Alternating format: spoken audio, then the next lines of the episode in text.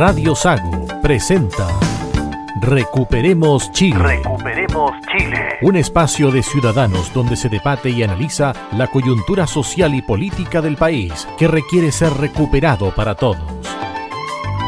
Desde ahora, escuche Recuperemos Chile.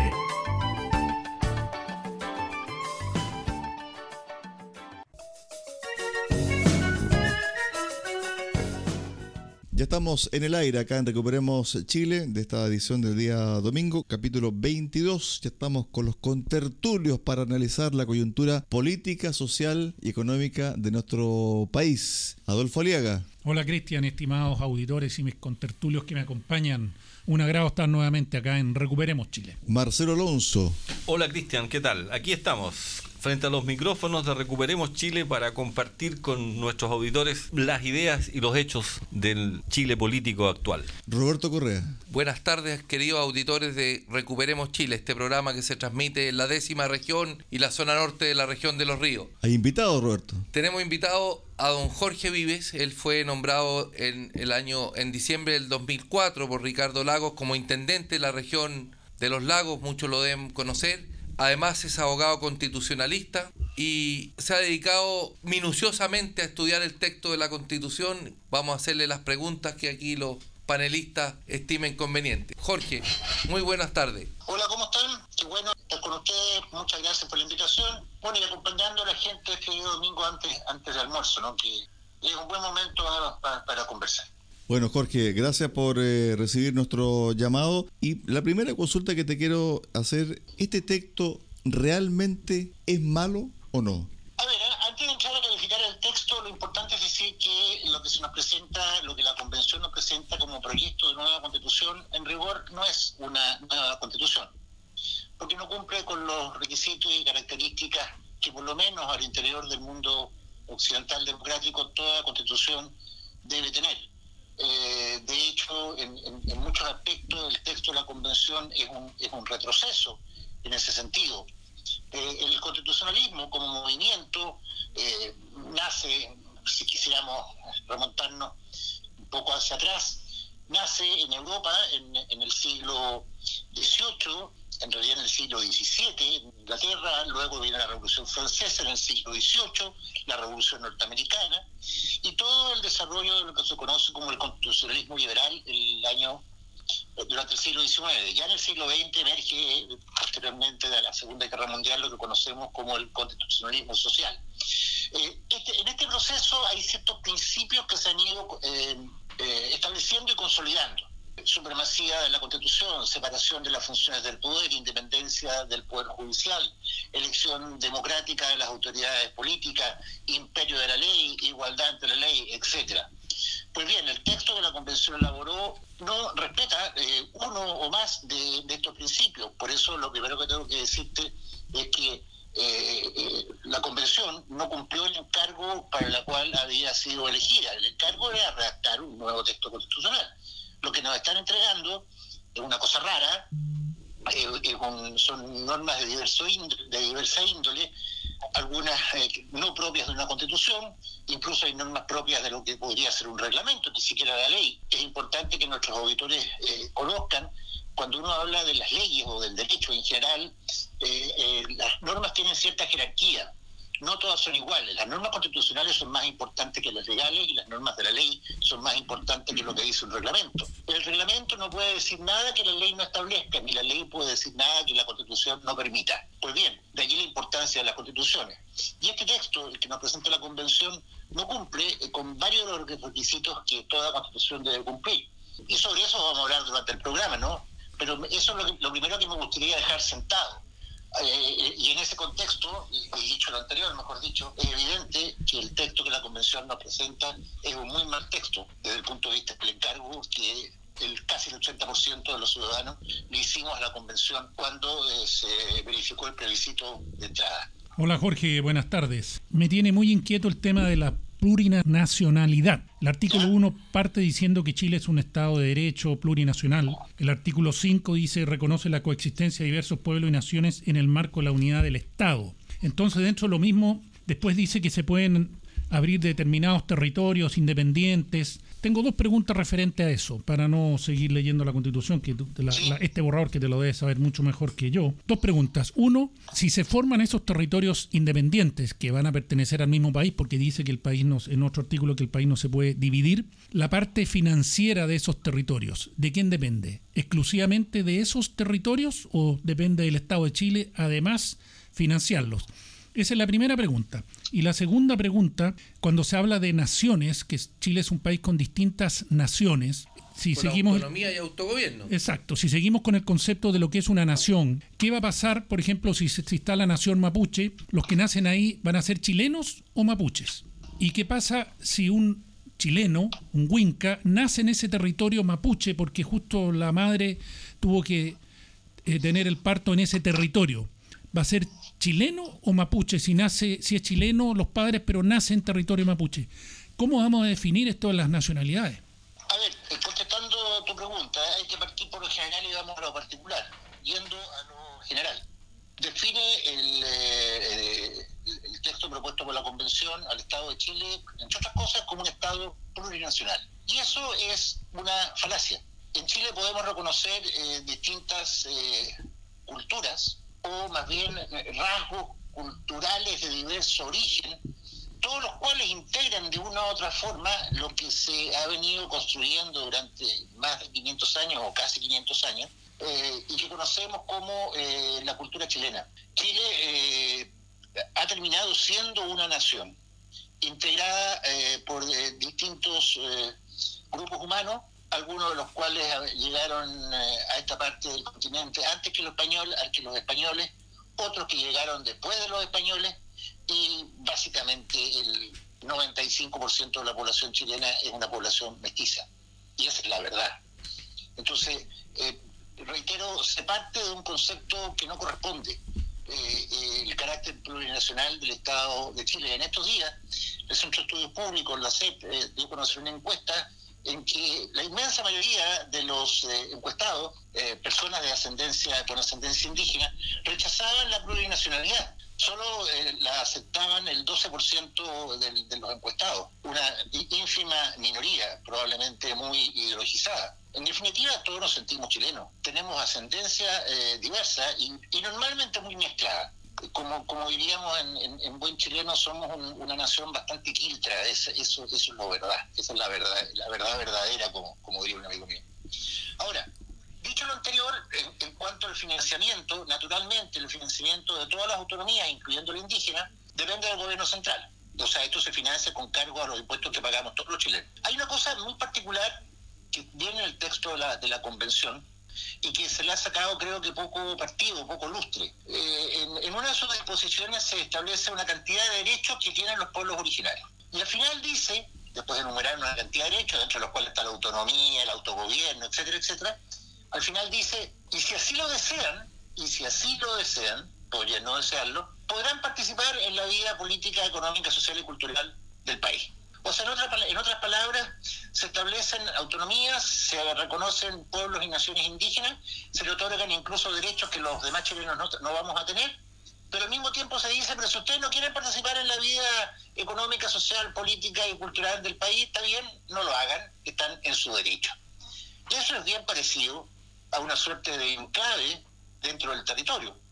Podrá no fragmentarse el territorio, se, van se va a fragmentar en la nación, pero en definitiva eh, pasan a ser como enclaves, ¿no? Eh, un conjunto de familias, de grupos que viven en un territorio que tiene autonomía, que tiene eh, eh, capacidad de autogobierno, que incluso va a poder manejar el orden público eventualmente, que tienen en el fondo un conjunto de prerrogativas, pero que además va a ser financiado por el resto de los chilenos. Entonces, claro, es algo tirado las mechas, ¿no? Diría, diría una bolita por ahí, un, poquito tirado las mechas. O sea, Jorge, las mechas. Marcelo Alonso por acá. Oye, Jorge, eh, interesante lo que nos estás comentando y, y reafirma un poco lo que hemos venido compartiendo aquí en esta en esta mesa de Recuperemos Chile, pero yo quiero ir a, la, a una pregunta más básica tal vez. Habían 154, 155 personas a cargo de hacer esta nueva constitución. Habían 60 o 62 abogados en este grupo de gente variopinto.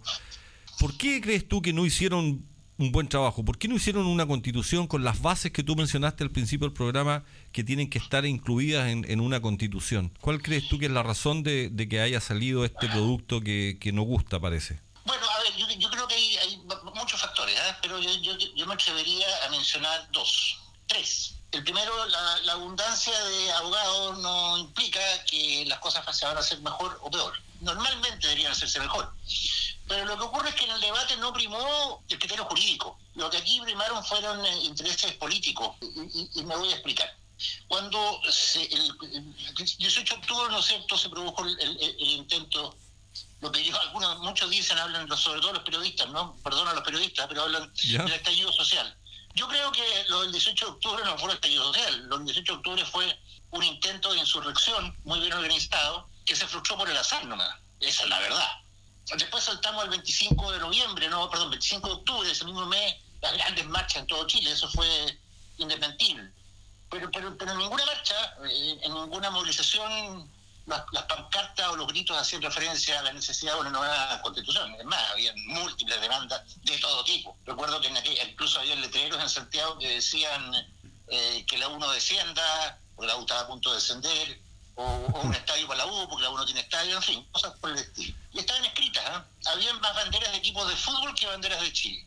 Fue algo muy raro ocurrió. A esto se salió, o se respondió con un acuerdo político, acuerdo político que originalmente, perdón, que, que, por, que por la izquierda, o por la izquierda más extrema, o por la izquierda del Frente Amplio y del Partido Comunista, solo firmó el actual presidente de la República, los demás diputados del Frente Amplio no firmaron, tampoco firmaron los diputados del Partido Comunista. Bueno. El acuerdo de paz y nueva constitución. claro, el, acuerdo para, para, para, la paz y una nueva constitución. Jorge. ¿Qué ocurrió? En ese acuerdo lo que se, se, dijo, vamos a elegir una asamblea, eh, una convención, una asamblea constituyente que va a estar integrada por el mismo número de miembros que la Cámara de Diputados. No estaban todos de acuerdo. 155 y se va a elegir de la misma forma que la Cámara de Diputados. Todos de acuerdo. Los que firmaron. Pero después en la, Cámara de Diputados y en el Senado se produjo un debate y de, se alteraron las normas. Perdón, se produjo la reforma constitucional, porque todo esto es gracias a una reforma constitucional. Pero ya una vez que la reforma constitucional se publicó, 24 de diciembre, eh, víspera de Navidad de, ese mismo año 2019, empezó el debate legislativo y en el debate legislativo se incorporaron elementos que no estaban en el acuerdo original. Y hay un primer vicio que, que es importante destacar. Se incorporaron escaños reservados para pueblos originarios. 17. Se mucho si se sumaban a los 155 o estaban dentro de los, de los 155. Se resolvió, estaban dentro de los 155. Se incorporaron, o sea, se estableció la posibilidad de que independientes, comillas, independientes pactaran con otros, comillas, independientes, cuestión que la ley electoral en Chile no permite.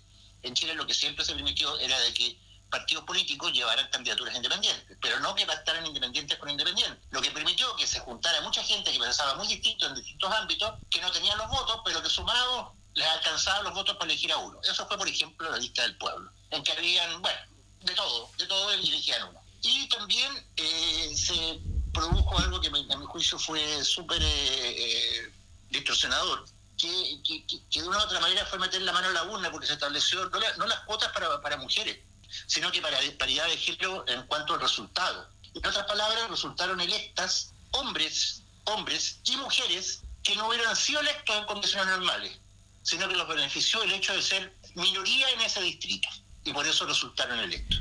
Jorge, ¿Ah? disculpa, disculpa que te interrumpa, pero ¿por qué hubo tanta inocencia política en este aspecto? Porque en el fondo, si tú estás describiendo que incluso hubo vulneración a la normativa del CERVEL, etcétera, etcétera, ¿por qué? ¿Cómo pasó? Eso, ¿cómo pasó? ¿Por qué pasó esto? Pasó colado. ¿Cuál, cuál, fue el adjetivo que utilizaste? ¿Inocencia? Sí. sí. Yo, yo tengo otros, ah, pero que no son irreproducibles, hasta, digamos, por, a través de un medio de comunicación. Ya, es un sinónimo, pero, ligado al chilenismo. Perfecto. Pero, pero pensemos en positivo. Hubo buena fe, hubo buena fe de mucha gente. Y yo creo que eso es real, porque hubo, porque hubo demasiada buena fe. Y así, bueno, pero el hecho es que esa es una parte de la historia para contestar o intentar contestar por qué llegamos a lo que llegamos. Primero, lo que te acabo de explicar. Segundo, que también es muy importante, se estableció la regla de los dos tercios para aprobar las normas del, del proyecto de nueva constitución, lo cual significa un quórum exigente. Pero esa regla, perdona Jorge, ¿esa regla estaba ya en la constitución que nos rige en este minuto? O sea, la, modificación de la constitución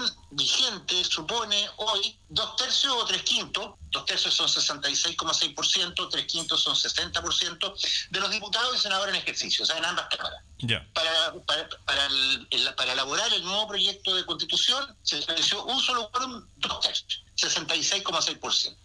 Cuando se eligió a los miembros de la convención, ¿qué ocurrió?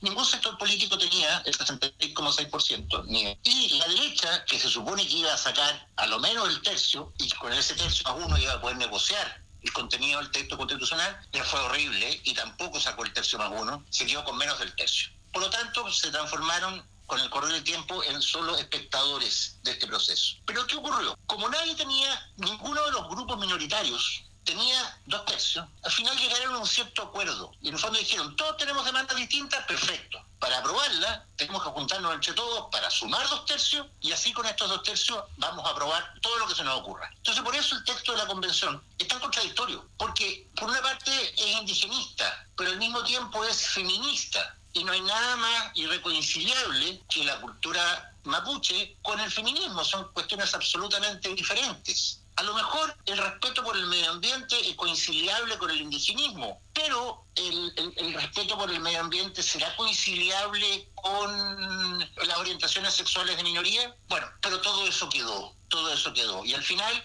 y en esto el PC, el Partido Comunista, eh, yo creo que lo hizo súper bien desde el punto de vista de ir construyendo mayoría, que terminaron, claro, en un texto que es aprobado por los dos tercios, que resu- resulta ser muy contradictorio, que está lleno de conceptos nuevos para nuestra tradición constitucional, muchos de ellos además que ni siquiera están definidos eh, por la constitución y no están definidos en ninguna parte. Alguna vez le preguntaron a un, a ex convencional, porque ya todos son ex convencionales, la convención se, se extinguió, se apagó, Es un órgano que ya no existe. digo. ya no existe, no, no. Sí, sí, el- el- el- en el momento que le entregaron al presidente de la República el texto, en ese momento se disolvió la, la, la convención. Eh, pero lo que te iba a decir, le preguntaron a un ex, a un ex convencional, de apellido Fernández, le dijeron, ¿qué es lo que era esto de la plurinacionalidad? Que es un concepto por el cual tú recién preguntabas, ¿no? Respondió, es un concepto en construcción. Y ser da un poco cualquier cosa. risa, ¿no? Da un poco risa. Sí. Pero ya el texto está, la gente lo está leyendo e incluso se está armando un grupo político o los partidos políticos que apoyan a este gobierno están tratando de llegar a un consenso para firmar un decálogo, una suerte de compromiso ante el 4 de septiembre para modificar ciertos aspectos del texto que generan ¿cierto? un rechazo profundo en la ciudadanía, es decir, un as bajo la manga que permita ¿cierto? revertir esta tendencia que se ha mantenido en los últimos meses, que es que el rechazo está ganando o ganaría el 4 de septiembre. Tú que has leído el texto, ¿qué puntos pondrías sobre un papel diciendo desde el punto 1 al punto 20 hay que modificarlo sí o sí? Mira, lo primero, lo primero que hay que decir es que ese intento de, un sector del gobierno, básicamente socialistas, y radicales, se frustró ya. Y se, frustró porque, porque ya el Partido Comunista y una parte importante del Frente Amplio, pero sobre todo el Partido, Partido Comunista, dijo que no. Dijo que, bueno, podemos conversarlo todo, pero en todo caso hay que conversarlo después del, del 4 de septiembre. Después dijeron que podemos conversar algunas cosas antes, pero ninguna que altere sustancialmente el contenido del texto de la convención. Lo que significa es que tú puedes mover una coma, puedes eliminar un párrafo, pero nada sustantivo. Y te contesto la pregunta, ¿qué hay que modificar? Yo diría casi todo. Yo, yo, te diría casi todo porque algunas cosas que son que aparecen como novedosas tampoco son novedosas. El, gobierno ha intentado, cómo decirlo, destacar eh, en, la propuesta todo el catálogo, el lo que llaman el amplio catálogo de derechos sociales. Se dice por primera vez en la historia de Chile se define al Estado chileno como un Estado social de derechos y se consagran por primera vez derechos que nunca se consagraron. Por ejemplo, el derecho a la vivienda. Respuesta. Ninguna de las dos cosas es cierta. La constitución actual señala que el Estado está al servicio del bien común, lo cual implica que el Estado debe contribuir a crear todas aquellas condiciones que sean necesarias para el mayor desarrollo espiritual, condiciones sociales necesarias para el mayor desarrollo espiritual y material posible de cada uno de los habitantes de la República, respetando plenamente los derechos que esta constitución establece. Me refiero a la vigente. ¿Qué mejor definición del Estado social de derecho que aquella? Incluso es una definición mucho más amplia que la del propio Estado social. Pero bueno, el Estado social. Después dicen, por primera vez se consagra el derecho a la vivienda. Se ha discutido mucho si el Estado cumpliría con aquella obligación entregando una vivienda en propiedad o en préstamo. Hay otros países que tienen eso en la Constitución y parece que no ha resultado. A ver, los países que más consagran derechos sociales son los que menos cumplen con los derechos sociales. El ejemplo de Venezuela o de Cuba, por ejemplo, son evidentes. Pero en todo caso, muchos muchos auditores podrán preguntarse, bueno, pero ¿se cumple entregando en propiedad o también entregando en préstamo o en usufructo? Se cumple de las dos maneras. Pero el tema no es ese. El tema no es ese. El tema, y, y lo, y lo dicho para el derecho a la vivienda, es, es válido para cualquier derecho. En la medida de que no hayan recursos económicos, tú puedes garantizar todo lo que quieras, puedes establecer y garantizar todo lo que quieras. Pero si no tienes recursos para hacerlo, no pasa nada. ¿Por qué digo lo anterior? Porque ya la carta de 1925, 1925, también llamada Constitución de, de Arturo Alessandri, que entró en vigencia el 32 y que dejó de estar vigente para el golpe militar, ¿no? El 73, tuvo casi 40 años de vigencia. Bueno, en esa constitución se consagró desde el primer momento lo que en esa época era el derecho a la vivienda, que era un derecho, el derecho a una habitación sana, así se llamaba en esos años. Bueno, consagrado constitucionalmente el derecho a una habitación sana, y mientras tanto proliferaban los conventillos en Santiago y en las grandes ciudades, y después proliferaron las poblaciones que en esa época se llamaban callampa, eh, y después campamentos. Y el derecho estaba establecido en la Constitución. ¿Y qué significó eso? Nada. Piensa tú que el Ministerio de Vivienda recién se vino a crear en 1965, bajo el gobierno del expresidente Frei Montalva. En el 65, y estaba garantizado desde el año 25, 40 años después. Entonces, ahora, yo creo que está bien destacar algunas cosas, pero lo que no podemos lo que no podemos hacer, no quiero acusar de que están mintiendo, pero sí de que están faltando a una parte de la verdad. Y, y eso implica en- engañar, engañar a, a la gente, ¿no? En la medida que no tengamos recursos como para financiar esas prestaciones, no es posible. En los países que más desarrollados están en este ámbito, en Europa, siempre se destaca el ejemplo de los países nórdicos, Suecia, Noruega, Finlandia, Dinamarca, Islandia, son cinco. Y uno revisa los textos constitucionales de esos países y casi en sus constituciones no consagran estos derechos, muy poco. Pero ¿dónde los consagran o dónde los garantizan? En las leyes de presupuesto. Si al final, si tú no tienes recursos en la ley de presupuesto para construir viviendas, hospitales o brindar una buena atención eh, de, de salud, o financiar o cofinanciar las jubilaciones, lo demás es pensamiento mágico nomás. Yo, yo veo peligroso que se está levantando una falsa expectativa de la gente, ¿no es cierto? En el caso, ponte tú, hipotético que ganara la prueba, la gente va a contar de unos pocos años querer exigir estos derechos sociales y como tú dices, no hay plata, se va a generar un- un- una efervescencia quizás mayor a la que teníamos. Es que lo que pasa es que el mismo texto, Roberto, de la Convención, ese, en ese aspecto es muy claro, porque dice que todos estos derechos se van a cumplir, la se van a cumplir de manera progresiva en el tiempo. O sea, te están diciendo en la medida que haya plata. Te quiero poner un ejemplo, siguiendo con el tema de la vivienda. En Chile actualmente el déficit de vivienda es de 650 mil casas. El otro día el ministro de Vivienda de este gobierno, el ex senador Carlos Montes, socialista, dijo que haciendo un gran esfuerzo se podían construir 60.000 viviendas al año. Si hacemos la multiplicación respectiva, nos encontramos con que cerrar esa brecha, cerrar el déficit habitacional, supondría más de 10 años. Son, son, son 60, en, en 10 años habíamos 600.000, todavía nos quedan 50.000, o sea, casi 11 años construyendo vivienda. Eso en la medida que el déficit no sigue aumentando y normalmente siempre hay déficit de vivienda porque la población va creciendo. Y si no crece tenemos corrientes migratorias que presionan también la construcción de viviendas en, en esta materia. Entonces, claro, es, un poco contar un cuento, ¿no? De repente cuando uno escucha a, algunos personeros del gobierno hablar del texto de la convención, de verdad parece que están contando un cuento. En que la bruja mala eh, eh, son los gobiernos de la concertación, en que la princesa Blancanieves se llama Camila, Camila Vallejo y, y que el príncipe azul se llama Gabriel Boric. Jorge, en su momento esta semana, incluso Giorgio Jackson decía que este gobierno tenía una altura moral mucho más allá de sus antecesores. Adolfo. Sí, sí. Es muy gracioso, ¿eh? Es muy gracioso porque él antes de ponerse a hablar de moral tendría que explicar estas donaciones que el diputado Giorgio Jackson le hacía a Giorgio Jackson, persona natural. ¿te acuerdas cuando estaba- Pensé.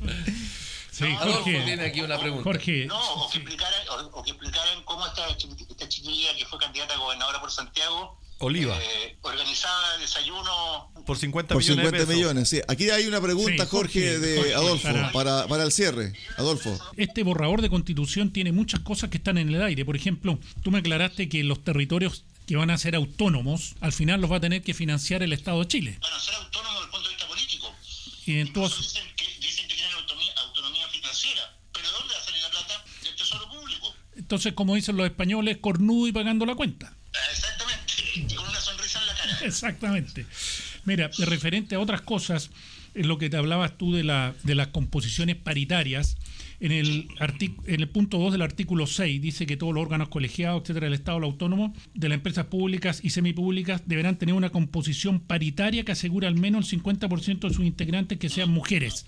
O sea, aquí no se van a escoger a los mejores, sino que va a ser por sexo o por género, como dicen hoy día. O sea, o sea yo creo que en, en muchísimos ámbitos eh, hay muchas mujeres destacadas, pero, pero esto no es paridad, es a lo menos la mitad de los cargos. Entonces, entonces el, el, haber nacido hombre va a ser una, una, una desventaja. ¿Sabes lo que pasa? Bueno, otro ejemplo, ¿sabes por qué? Porque un poco, un poco retrata qué es lo que hay detrás de, de, toda esta, de toda esta nueva norma, que tiene que ver con el indigenismo, que tiene que ver con el feminismo. Te dicen, nosotros, pueblos indígenas, nosotros, mujeres, hemos sido durante tanto tiempo perjudicados, tanto tiempo perseguidos, tanto tiempo no sé qué cosa, que ahora llegó el momento que nos toque a nosotros. Entonces ahora la lucha no es por la igualdad, porque la igualdad hace mucho rato que está conseguida hace mucho rato. La lucha es por porque nosotros vamos a tener más derechos porque llegó la hora de pasar la cuenta. Y eso es una cuestión muy, muy, muy, muy compleja porque termina destruyéndose, destruyéndote la convivencia. Jorge, mira, hagamos una cosa. Vamos a una pausa acá en Recuperemos Chile y volvemos con el segundo bloque y también vamos a ir desmenuzando un poquito este texto constitucional para el 4 de septiembre. Queda menos de un mes para el plebiscito, Jorge. Así que quédate en, eh, en línea para seguir el próximo bloque con Recuperemos Chile.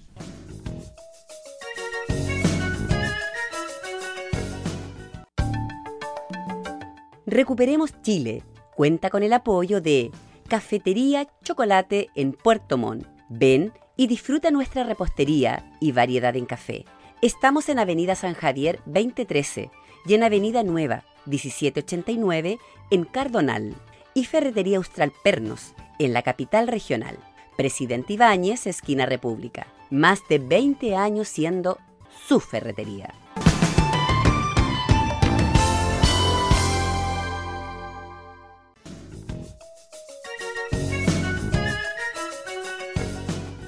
Estamos de regreso acá en Recuperemos Chile. Tenemos un invitado acá en el día de hoy, Jorge Vives, ex intendente de la región de los lagos. No sé si militante todavía de la democracia cristiana, pero ¿sigues militando o no, Jorge? No, yo dejé militar hace un año y medio, muy, muy cansado del, proceso que el partido estaba llevando. Ahora yo sigo pensando exactamente lo mismo. Perfecto. Sigo creyendo las cosas que siempre creí, sigo, sigo sintiéndome humanista cristiano. Ahora, claro, no milito en la organización denominada Partido Demócrata Cristiano que lamentablemente está en otra, en otra cosa. Ok, Jorge. También damos la bienvenida, un contertulio que acaba de llegar en este segundo bloque, Pablo Gaete. Pablo. Hola, muy buenas tardes a todos los auditores. Muy buenas tardes, Jorge. Bueno, eh, tenemos eh, a Pablo que va a hacer una consulta en relación al texto. Pablo, con respecto al tema, por ejemplo, de los sistemas de justicia. Mucho se ha debatido si estos sistemas de justicia van a ser uno solo, si son sistemas conocidos, ¿cierto? Estos sistemas de justicia que están ligados a los pueblos originarios. Jorge, oye,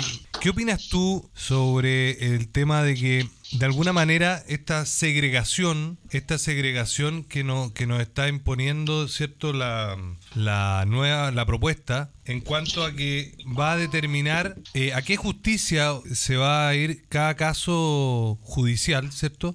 Dependiendo, ¿cierto? Si, si es que hay involucrado o no un eh, integrante de los pueblos originarios, vamos a tener diferentes tipos de, de medición, ¿cierto? ¿Qué opinas tú al respecto? Las condiciones de existencia del Estado de Derecho y la separación de los órganos que detentan el ejercicio de las funciones del poder, entre otras la función judicial, y tratándose del Poder Judicial, la independencia del Poder Judicial. El texto de la Convención lesiona de manera severa la independencia del Poder Judicial. ¿Por qué? A ver, primero porque primero le cambia el nombre.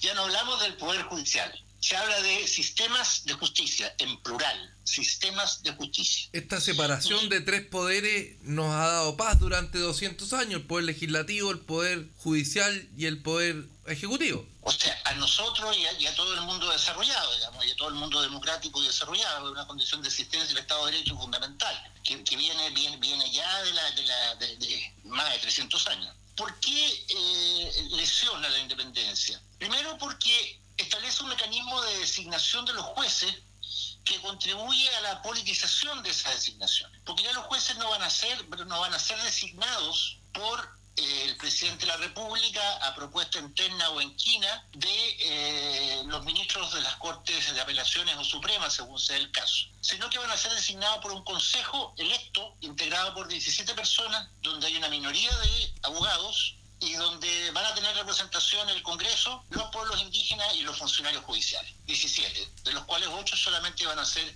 abogados. ¿Qué significa eso? Que los jueces van a ser designados políticamente. Significa además, o implica además, que este Consejo va a poder no solo nombrarlos, sino que va a poder sancionarlos y hasta destituirlos. Es más, este Consejo va a tener que revisar, a lo menos cada cinco años, cómo han ejercido la justicia los jueces. Tienen que La portarse pregunta- bien los jueces con los consejeros. Exactamente, o sea, los jueces van a tener que estar muy atentos o cuál es la- a cuál es la mayoría política que hay, en la- que hay en el Consejo de la Justicia, porque si empiezan a fallar conforme a sus criterios, y que esos criterios no son del gusto de la mayoría de política del Consejo, bueno, la probabilidad de que dejen de ser jueces o de que nunca asciendan como juez es muy alta. Si, si tenemos un poder judicial que está intervenido políticamente, la pregunta es ¿dónde quedan nuestros derechos? Eso mismo te iba a preguntar, Jorge. ¿Estaríamos llegando a un paso o a unos metros, ¿cierto?, de una situación antidemocrática? ¿Podríamos decir que con, con esto de los sistemas de justicia manejados absolutamente por el poder político, podría ser que llegáramos a una pseudo dictadura? O sea, no una pseudo dictadura, a, a una Si, Ah, si- si- ah, ya. si- si esto ya pasó ya, pues, si esto, esto pasó en Venezuela, esto en alguna medida pasa en Argentina, y esto pasó en Chile durante la dictadura militar también, digamos. En que Claro. los jueces estaban controlados por, el- por el poder del Estado. Entonces, en, en concreto, el riesgo es... Mira, cuando, cuando se lesiona al Poder Judicial, se lesiona el Estado de Derecho y se lesiona la democracia. Eso es claro. El Poder Judicial no puede dejar de funcionar bien, porque si empieza a funcionar mal, jodemos todo. Perdóname la expresión, pero, pero, pero, pero es la realidad. Jorge, se le consultó hace un par de semanas atrás a Fernando Atria sobre el tema si conocía las normas, ¿cierto?, jurídicas de determinado pueblo Pueblo Yagán. originario de nuestro país. Te hago la siguiente consulta. ¿Hay estudios, hay escritos en nuestro país relacionados a esa materia? Es decir, si yo voy a la Biblioteca Nacional, voy a pedir las normas jurídicas del pueblo yacán, las normas jurídicas del pueblo mapuche, las normas jurídicas del pueblo de Aquita. ¿Eso está? ¿Alguien lo escribió? ¿Alguien recopiló datos? ¿O esto es solamente una situación que pasa de boca en boca, de generación en generación? A ver, derecho aborigen mapuche de Aguita, perdón, mapuche o yagán no existe. O existió, pero ya no existe. Me explico, yo, yo tampoco soy un especialista en, cada uno de, de- de estas- de- de- de- de estos pueblos, pero sí te puedo decir que tratándose del pueblo, de lo- del hoy denominado pueblo mapuche, porque el concepto mapuche es un concepto que viene desde la República y es propio del siglo XIX, antes se hablaba en otros términos. Se habló históricamente siempre de araucanos, o, o por otros por, o por otras concepciones como Reche. como claro Reche Huille, eh, eh, Picunche Huilliche Lasquenche Exactamente. abajinos o arribanos en el sector de, de Mayeco según estuviera a uno u otro lado de, de la cordillera Tehuelches Tehuenches etcétera bueno hubo un derecho aborigen araucano previo a la llegada de los españoles después ese derecho ya se terminó y empezaron a aplicarse las costumbres hispánicas, las costumbres que venían junto con los conquistadores. Ahora, ese derecho preexistente previo a la conquista española y al desarrollo del Estado Nacional, eh, si bien es cierto que hay algunos estudios, y por ejemplo hay Novoa Monreal, gran penalista chileno, fallecido, fue uno de los asesores del expresidente Allende, un hombre de izquierda, algo investigó en el tema y él concluyó, bueno, él desentrañó algunos conceptos, pero básicamente eh, lo que él nos dice, lo recuerdo como estudiante de Derecho, lo que decía en su libro, yo no, no, tuve el privilegio de tener clases con él, él no estaba en Chile, estaba exiliado. Él decía que eh, las normas eh, consuetudinarias del derecho aborigen mapuche o araucano no serían hoy aplicables porque son contrarias a los derechos humanos. O sea, es más, en, en- en el derecho, eh, comillas, mapuche, no había eh, distinción entre lo civil y lo penal. Solo era importante el daño. Antes que des el ejemplo, ese, ese dato tú lo tienes, digamos, tienes el texto de eso, tienes el antecedente por escrito. Sí, por supuesto, por supuesto, está en, está en- está en el Tratado de Derecho Penal de, de Novo Monreal. Perfecto. Entonces, ¿qué ejemplo, qué ejemplo ponía, po- ponía? Decía, no hay distinción entre lo civil y lo penal. Nosotros distinguimos, o sea, para nosotros no es lo mismo en el cumplimiento de un contrato que una indemnización, que con, con, con, con una eventual indemnización, que un homicidio, ¿no es cierto? No es lo mismo el matrimonio que el robo, no es lo mismo, qué sé yo, la violación que el contrato de arriendo. En, en, la lógica eh, eh, a origen prehispánica, lo único que importaba era el daño. Si había, que daño, si, había, si había daño, había que reparar ese daño. ¿Y cómo se reparaba? Por ejemplo, si, eh, si, se trataba del homicidio, operaba la ley del talión, vale decir, la familia del asesinado tenía el derecho de matar al, al homicida salvo que la familia del homicida estuviera en condiciones de destinado con eh, bienes materiales, por ejemplo. El adulterio se castigaba, era delito, salvo que el adúltero le pagara al marido la cantidad de animales que el marido le había pagado al, padre de la novia cuando se casaron. Entonces, claro, eh, eh, me parece que esas soluciones no serían aplicables hoy día en Chile porque son contrarias a los derechos a los derechos humanos ¿no? y a toda la evolución de, Jorge, con respecto a este mismo punto, el año 2013 el CERNAM acusó lo siguiente, 17 mapuches habían sido esculpados de maltrato a sus mujeres por el convenio 169. Esto fue publicado el 11 de marzo del 2013. Según las cifras que maneja el CERNAM, el Araucanía, de ese entonces, son 17 casos resueltos entre noviembre de 2011 y 2012, bajo los artículos 9 y 10 del convenio 169, que en resumen sostiene que basta con una disculpa del agresor para absolverlo, según las costumbres mapuche. No es muy feminista el... Por eso te decía recién, la pregunta es cómo coincide feminismo con indigenismo, imposible, imposible. Oye Jorge, bueno, para cerrar este programa que hemos estado muy atentos, ¿qué mensaje le das a los votantes del 4 de septiembre? Mira, lo primero vayan a votar. eso, es indispensable. Recuerden que el voto es obligatorio, a diferencia de lo que pasó en los últimos procesos electorales. Y el que no vota va a tener que pagar una multa que, puede llegar hasta los 170 mil pesos. Ahora, yo creo que el, sufragar es un derecho, eh, pero al mismo tiempo un deber, una obligación que tenemos como ciudadanos. Yo siempre he sostenido aquel que no va a votar y se queda en su casa porque le da lata o no sé qué cosa, bueno, no tiene derecho a, reclamarle a nada, nada, digamos, a nadie nada, porque en definitiva está, ausente. Pero, pero, aquí el tema no es solo el, temor a, pagar una multa, eh, lo que se está jugando es súper trascendente para nuestro futuro. Esta no es una elección cualquiera, esta es la elección más importante que tenemos, comparable perfectamente al plebiscito del año 88. Yo el plebiscito del año 88 voté que no y voy a votar rechazo a mí no me cuesta votar que no ni votar rechazo, al contrario. Pero en definitiva, el rechazo implica que este texto, que más que acercarnos nos aleja, que más que otorgarnos certeza nos otorga, nos da incerteza, que lejos de generar estabilidad política, lo que va a generar es inestabilidad política, pues bien, el rechazo, en cambio, implica que de verdad nos pongamos serios eh, y nos pongamos de acuerdo para eh, tener un texto que eh, nos represente a todos. Y eso es súper significativo. No hay que confundir la constitución con un programa de gobierno. El programa de gobierno se resuelve según las mayorías y minorías. La constitución es una regla del juego que nadie puede cuestionar. Oye, Jorge, una última pregunta, Pablo Gaete, por acá. Sí, Pablo. ¿Qué opinas tú, como ex demócrata cristiano, de la, yo diría, hidalguía y valentía de Sergio Mico en sus últimas declaraciones, en su renuncia, en, en todo lo que ha pasado, digamos, referente al, tanto al Instituto Nacional de Derechos Humanos como a su actitud, digamos, con eh, algunos en algunos programas, digamos, de opinión política. Él, no ha renunciado, sigue siendo a la presidencia solamente. No, no él, a él lo destituyeron de la residencia faltando un par de días para que terminara su periodo, pero no renunció a su cargo de consejero.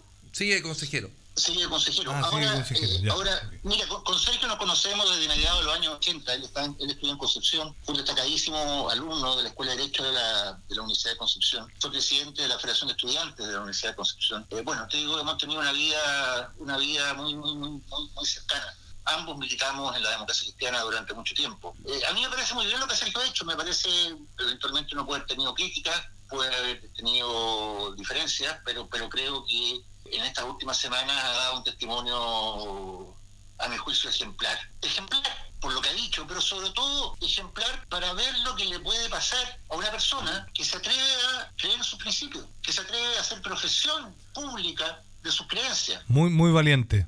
Mira, es el caso de Sergio, pero también es el caso que acabamos de ver de Matías del Río, periodista. Y antes de Matías del Río, de la Mónica Pérez, otra periodista. Entonces, También. bueno, lo, lo- lo- lo- que estamos jugando el día 4 es el tipo de país que queremos ser.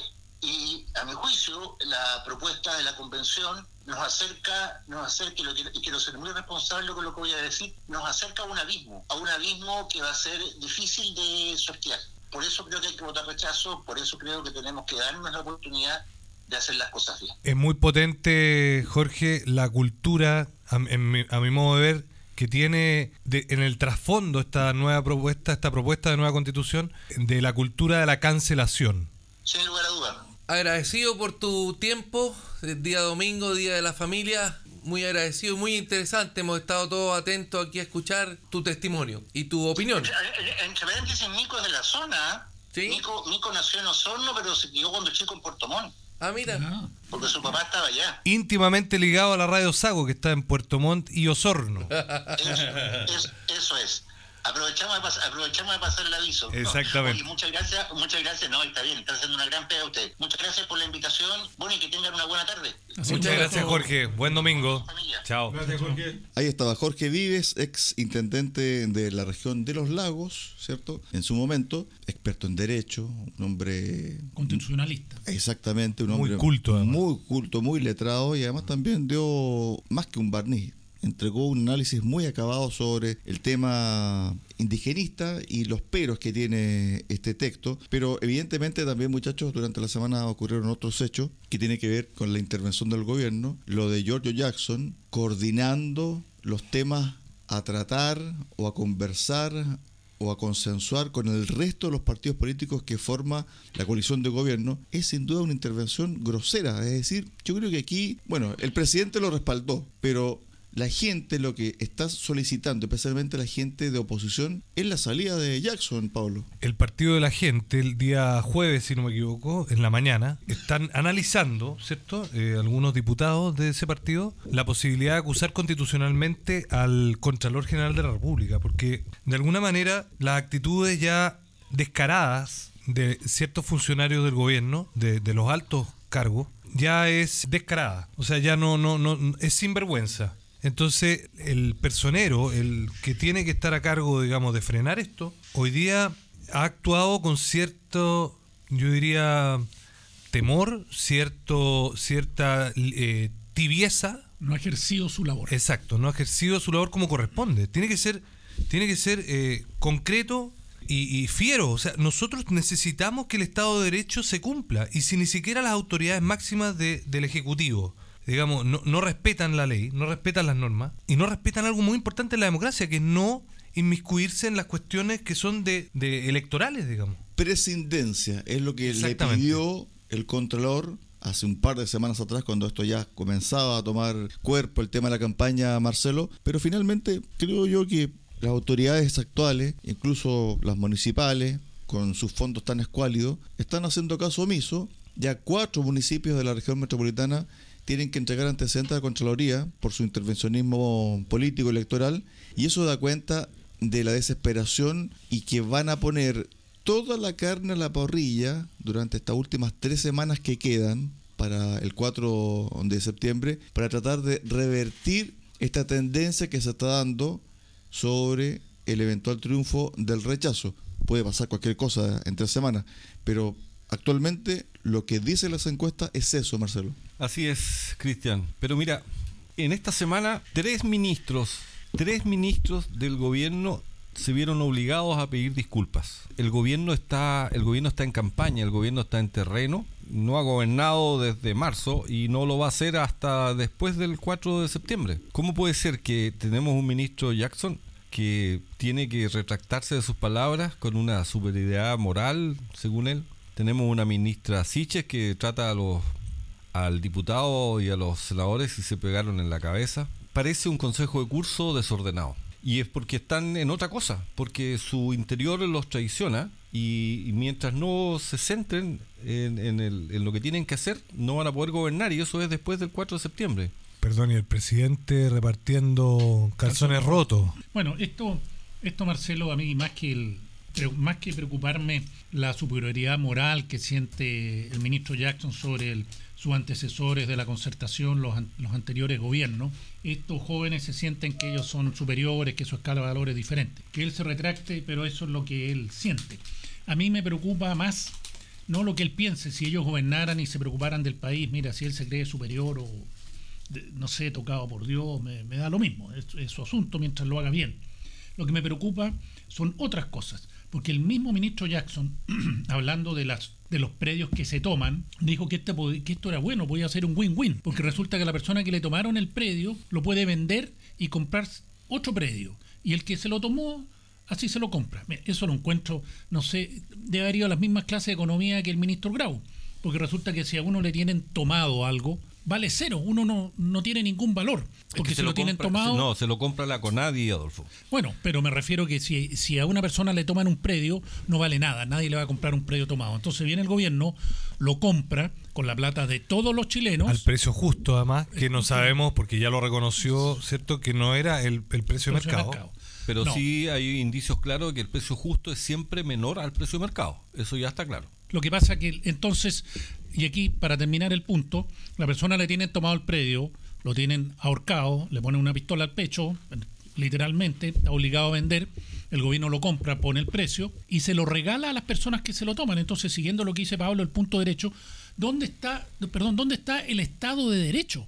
O sea, una persona violentamente se toma algo y el Estado de Chile lo compra y se lo regala. Perdón, y además ese precio justo, acordémonos de esto, que una vez fijado el precio justo, quizás lo pagan en bonos a 30 o 40 años, no lo sabemos, porque no, es, al contado y antes de la entrega. Hay otra cosa que, que, va, que está en el texto que va a hacer confundir las usurpaciones con las manifestaciones pacíficas en territorios públicos o privados. Yo puedo entrar a un campo a manifestarme pacíficamente y quedo autorizado, de acuerdo al nuevo texto, a mantenerme ahí pacíficamente. Entonces, cuando deja de ser una manifestación pacífica y comienza a ser una usurpación, no está definido. Mientras sea pacífico, tú puedes, según el nuevo texto, entrar a cualquier propiedad privada, incluso la casa de tu vecino. Eso, eso mismo te iba a decir, Marcelo, puede ser incluso la casa. O sea, a la casa te pueden entrar a, tu casa hacer una manifestación mientras sea pacífica. Pacíficamente, por supuesto.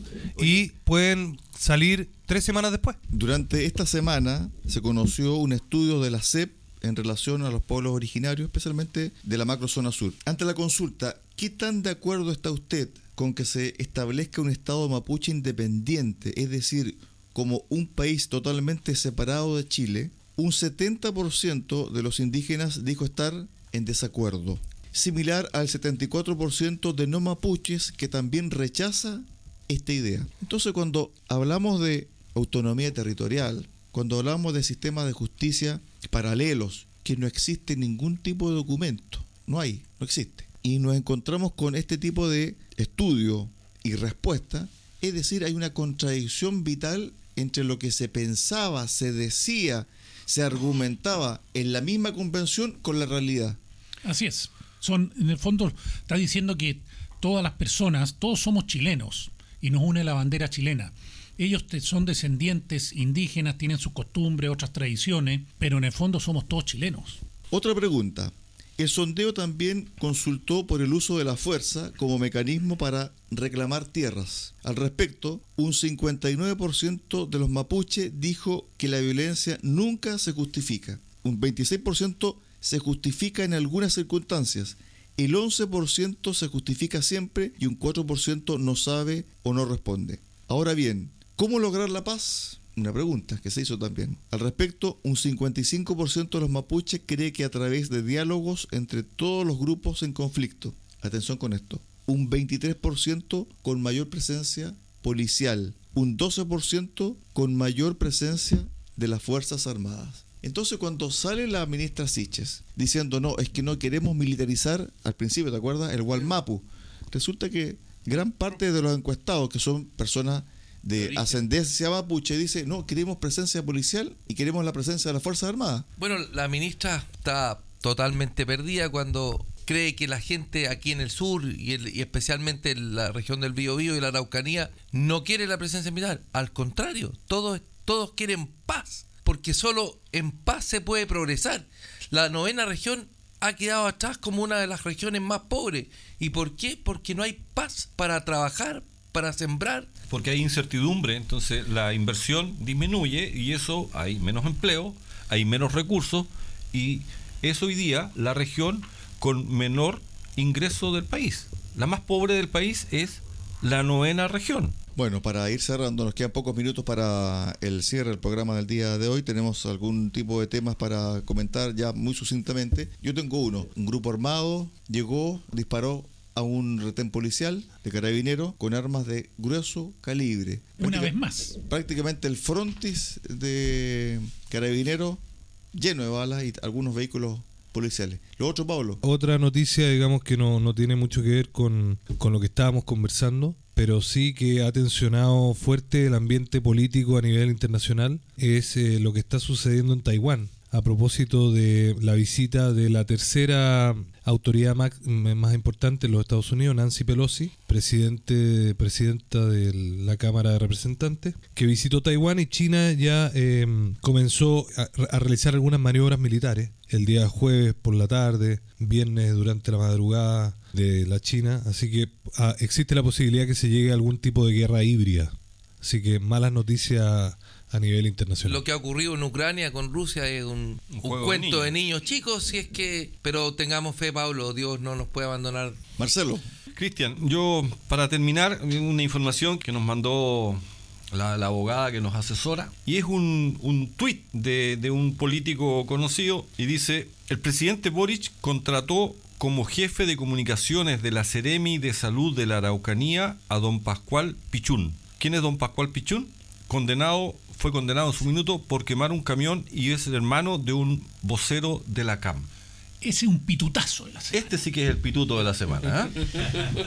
pitutazo de la semana. Bueno, yo creo, muchachos, que se acerca el momento histórico para nuestro país. Y yo no sé si ustedes han notado, pero la gente cada vez está más metida en este cuento en la familia, ¿cierto? Se reúne la familia por cualquier motivo, cumpleaños, etcétera. Y el tema de la conversación final, la sobremesa, es el 4 de septiembre, Pablo, para el cierre. Así es. Yo creo que mm, existe mucha incertidumbre, como hablábamos recién, existe en algunas familias, en algunas personas, mucha, mucho nerviosismo, eh, y por el otro lado, yo creo que existe como una, una fe ciega, ¿cierto? De que el cambio es lo más maravilloso que existe y el cambio por el cambio. Pero hay que recordarle a esas personas que la enfermedad también es el cambio, es el cambio del estado sano. Que la muerte también es el cambio, el cambio de la vida a la muerte, también hay un cambio. Entonces, a veces los cambios hay que considerarlos no solamente desde el punto de vista positivo. Muchas veces uno quiere un cambio para mejorar pero a esa persona hay que decirle que este, este borrador de constitución le hace muy mal a Chile, como lo comentábamos con Jorge, y yo creo que mm, tengo la fe en que vamos a recuperar Chile, en que la gente, Chile va, va a recapacitar y va a votar en conciencia en pro de, de, su familia, de su territorio, de su comuna, de su vecino, de su ciudad, de su empresa, de su país. Recuperemos Chile yo les pido a los auditores que no nos crean a ciegas. Somos un grupo de amigos que ciudadanos que decidió hacer este programa, lean el texto, testifiquen por sus propios ojos lo que le estamos contando aquí. Traten de entenderlo, no es fácil, pero yo no soy abogado, lo leí y, y realmente quedé espantado con las incongruencias que hay entre uno y otro artículo. Bueno, hoy tuvimos un abogado que dijo que prácticamente el texto era un espanto. Y muy buen invitado, el abogado Jorge Vives. Estuvo comentando lo que él entiende de, este proyecto y solo reafirma lo que a luces uno de lejos puede ver y entender al leer este, este proyecto. El chileno tiene la posibilidad de decidir y el 4 de septiembre es importante. Es una batalla que tiene que ganarse. Así es. Esto está más que claro, el abogado constitucionalista lo dijo hoy día, que esta no es una elección común y corriente. A lo mejor muchos piensan que da lo mismo el resultado, todo va a seguir tal cual, no se al, final a nosotros como ciudadanos no nos va a llegar directamente, son cosas que ven los políticos. Otros piensan que con el apruebo eh, todo va a estar mejor, que van a tener un montón de derechos. Miren, que no les den el dulce los derechos, lean todo, lean lo, plurinacionalidad, lo de la paridad, todo lo que nos dijo el abogado, Chile se va a digregar vamos a ser un país totalmente divididos más de lo que estamos hoy día. Nosotros la intención de nuestro programa es recuperar la unión, recuperar Chile y que todos en conjunto saquemos adelante nuestra patria. Amigos auditores de Radio Sago, muchísimas gracias por su tremenda sintonía. En el día de hoy para Recuperemos eh, Chile estuvimos con Adolfo Aliaga, con Marcelo Alonso, con Roberto Correa, con Pablo Gaete para este nuevo capítulo de Recuperemos Chile. Nos reencontramos día miércoles 20 horas acá en Radio Sago de Osorno 94.5 y Radio Sago de Puerto Montt 96.5. Que usted tenga un excelente día. Radio Sago presentó Recuperemos Chile. Recuperemos Chile. Una hora de debate y análisis sobre el presente y futuro del país que los ciudadanos quieren recuperar. Recuperemos Chile. Vuelve el próximo domingo acá en Radio Sago.